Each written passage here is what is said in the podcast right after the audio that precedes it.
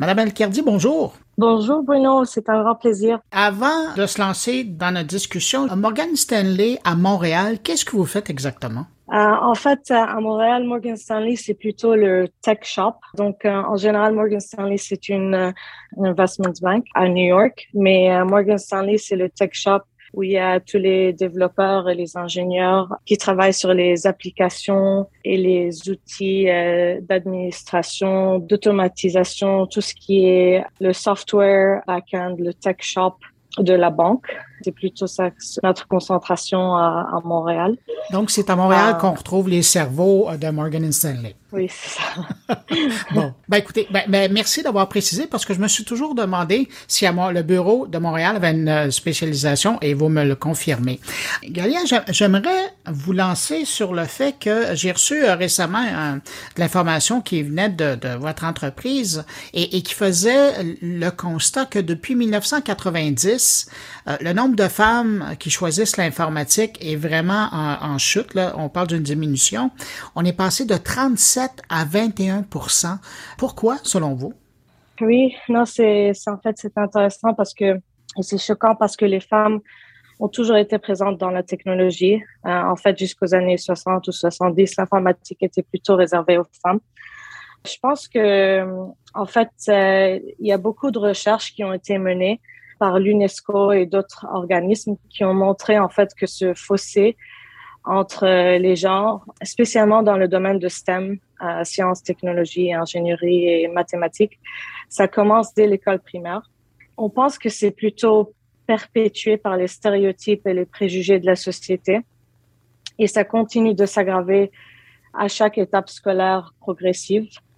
En fait, euh, lorsque les femmes entrent dans l'enseignement supérieur, puis dans le monde du travail, elles sont confrontées à des, à des obstacles encore plus importants et elles ont euh, tendance à avoir des carrières plus courtes et bien rémunérées que, que leurs homologues masculins. D'habitude, ça commence bien. Les filles euh, dans les écoles primaires, elles, elles aiment les mathématiques et les sciences, mais c'est plutôt, c'est, encore euh, une question d'image. Il n'y a pas vraiment beaucoup d'exemples ou de role models euh, féminins à, à suivre. Et c'est ça, en fait, euh, je pense que c'est une des raisons qu'on a publié. Euh, L'UNESCO a, a, vraiment fait un, un, reportage sur ça et c'était plutôt les stéréotypes et les préjugés de la société. On va revenir sur ce que vous, vous avez décidé de faire en participant euh, à l'organisation Girls Who Code d'un point de vue plus personnel, parce que vous, de carrière, vous êtes une ingénieure, euh, vous avez étudié dans les grandes écoles euh, ici à Montréal. Est-ce que vous, de votre génération, vous voyez que ça commence à changer un peu? C'est plutôt le même, les mêmes conditions, les mêmes stéréotypes. Ma formation académique a été axée sur l'ingénierie. Euh, en fait, j'ai fait un baccalauréat en génie électrique à l'université de McGill et il y avait pas beaucoup de femmes dans mon dans mon programme. Je peux pas vous dire les, les numéros exacts, les chiffres exacts parce que j'aime pas lancer des chiffres comme ça, mais il y avait vraiment pas beaucoup de femmes. Et c'est évident, euh, les stéréotypes, c'était à McGill, on faisait en fait des parties entre les les ingénieurs et les nurses. Et ça, c'était notre joke. les nurses, c'était toujours des femmes et les ingénieurs, c'était toujours les hommes. Et on faisait des parties et des soirées ensemble. Mais en fait, c'était, c'était ça la réalité. Euh, je pense que ça commence à changer. Je viens d'obtenir une maîtrise en génie informatique de Concordia. Ça commence à changer dans certaines spécialisations, peut-être pas les génies électriques et mécaniques, mais en informatique, euh, je pense qu'il y a un effort et, ça commence à changer. Mais ce que je veux vous dire, c'est que c'est vraiment tard de changer ça euh, au niveau des universités et des études supérieures. Il faut vraiment commencer plus vers l'école primaire. C'est ça que on dit toujours. Toutes les compagnies disent toujours que bon, d'accord, on veut des équipes euh, diversifiées parce qu'une équipe diversifiée fait une meilleure équipe. Euh, on veut plus une variété de perspectives, une, créativité accrue et tout ça. Tout le monde est d'accord qu'avoir une équipe diverse et inclusive, c'est tout simplement mieux. Mais pour obtenir cette main-d'œuvre diversifiée, on doit quand même commencer par un bassin de candidats diversifiés. Et je pense qu'en ce moment, ça n'existe pas encore. Même à Montréal, il faut créer ces bassins diversifiés. Et, et c'est trop tard de faire ça aux études supérieures. Il faut vraiment commencer par les écoles primaires, voire secondaires, pour encourager les, les filles à, à s'intéresser aux disciplines scientifiques. Et on le voit euh, particulièrement au Québec, de plus en plus, il y a ce genre d'initiative pour euh, justement mhm. éveiller la fibre informatique, l'intérêt pour, pour le codage chez, chez les jeunes filles. Mais vous, de votre côté, donc, vous avez décidé euh, de vous investir, d'appuyer et d'être très proactif du côté d'une organisation. Elle est présente au Canada, mais est aussi présente ailleurs dans le monde. C'est Girls Who Code. Pourquoi cette organisation-là? Donc, Girls Who Code, tout simplement, c'est un organisme qui vise à euh, diminuer l'écart de genre en informatique. C'est le focus de Girls Who Code. Il cible les plus jeunes euh, femmes et personnes non binaires euh, pour les intéresser à faire carrière dans le domaine de l'informatique. En fait, d'habitude, le programme est, organisé à New York, comme vous avez dit. Mais cette année, ou plutôt avec la COVID, le, potentiel des programmes virtuels, c'est devenu genre partout. Et ce programme cette année est offert à quatre endroits, New York, Montréal, Budapest et en Inde. En fait, une des directrices générales de Morgan Stanley à New York, euh, elle s'appelle Janet Gamble. Elle est sur le comité de direction de Girls Who Code et c'est elle qui nous encourage et, euh, et qui pousse pour avoir des programmes euh, dans tous les endroits du monde. Donc au Canada cette année euh, il y a 73 filles qui sont inscrites au, dans le programme virtuel. C'est un programme de deux semaines euh, qui enseigne les, les, compétences en informatique pour préparer les filles euh, pour qu'elles aient les compétences en informatique dont elles ont besoin pour avoir un impact dans leur communauté, pour leur préparer une carrière dans la technologie. Donc c'est un programme qui est quand même bien formé. Et nous, ce qu'on fait à Morgan Stanley, c'est que on est partenaire, mais en tant que partenaire, on planifie des événements divers attrayants qui s'intègrent avec leur programme d'études. Donc, on regarde le curriculum et on essaie de voir, OK, qu'est-ce qu'on peut faire ici comme événement, euh, peut-être une table ronde sur les trajectoires de carrière. On invite certains de nos stagiaires et, et jeunes professionnels pour qu'on rencontre des femmes ayant des carrières dans le domaine de la technologie. On offre des exemples du mentorat parce que les filles doivent pouvoir rencontrer des femmes qui travaillent en sciences, en technologie, en génie, en mathématiques et apprendre d'elles et s'imaginer à suivant leurs traces pour arriver à dépasser les stéréotypes et à explorer leur potentiel. Donc, c'est déjà quelque chose qui est vraiment established comme un programme, Girls Who Code. Et euh, il y a beaucoup de potentiel pour, euh, pour le Canada et pour Québec euh, spécifiquement. Je présume que vous, ben maintenant, avec votre parcours, vous êtes de cette génération-là de femmes qui peuvent inspirer les plus jeunes à se diriger par là. Qu'est-ce que vous leur dites aux plus jeunes que vous rencontrez, que vous croisez, qui se posent des questions, mais elles sont pas certaines? Qu'est-ce que vous leur dites à elles? Ben, si on n'est pas intéressé pour, pour des raisons euh, d'inspiration, de, passion, il y, a des gens qui sont plus artistiques, il y a des gens...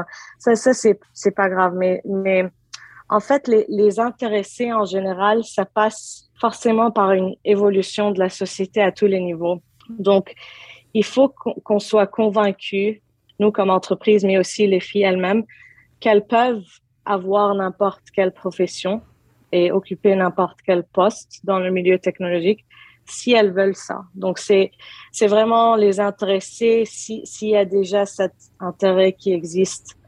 Mais moi, moi quand je, je, repense à mon propre parcours, surtout à mon adolescence, en fait, j'aurais vraiment aimé avoir accès à de telles ressources.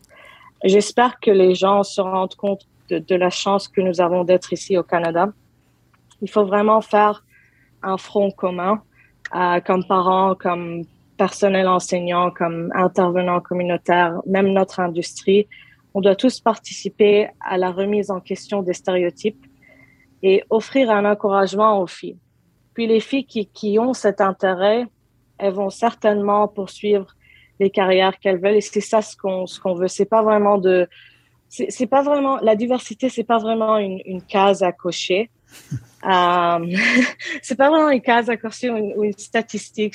on veut dire, OK, maintenant il y a 50% de filles, 50% de garçons, c'est parfait, on arrête.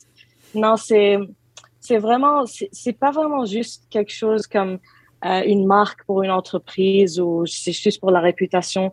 c'est pour voir, c'est pour la culture et l'avenir et réaliser une, une main d'œuvre diversifiée.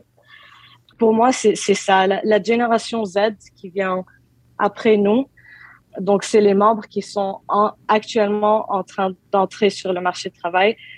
Je pense que c'est la génération la plus diversifiée sur le plan racial et ethnique que, toutes les générations précédentes, euh, même, même au Québec. Donc, il, va falloir commencer à penser à ça. C'est que on doit attirer ces, ces gens-là. Et pour ça, on doit, on doit, on doit être l'exemple. Et, mais on peut rien forcer.